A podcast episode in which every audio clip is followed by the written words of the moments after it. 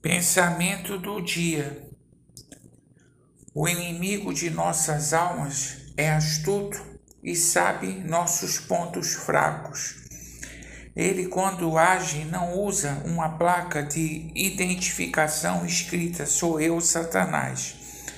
Pelo contrário, ele se disfarça de algo inofensivo, aparentemente inocente, e nos tenta nos pontos de debilidade como servos de Deus, não tenhamos medo de Satanás, mas sejamos prudentes e resistamos suas armadilhas com a palavra de Deus.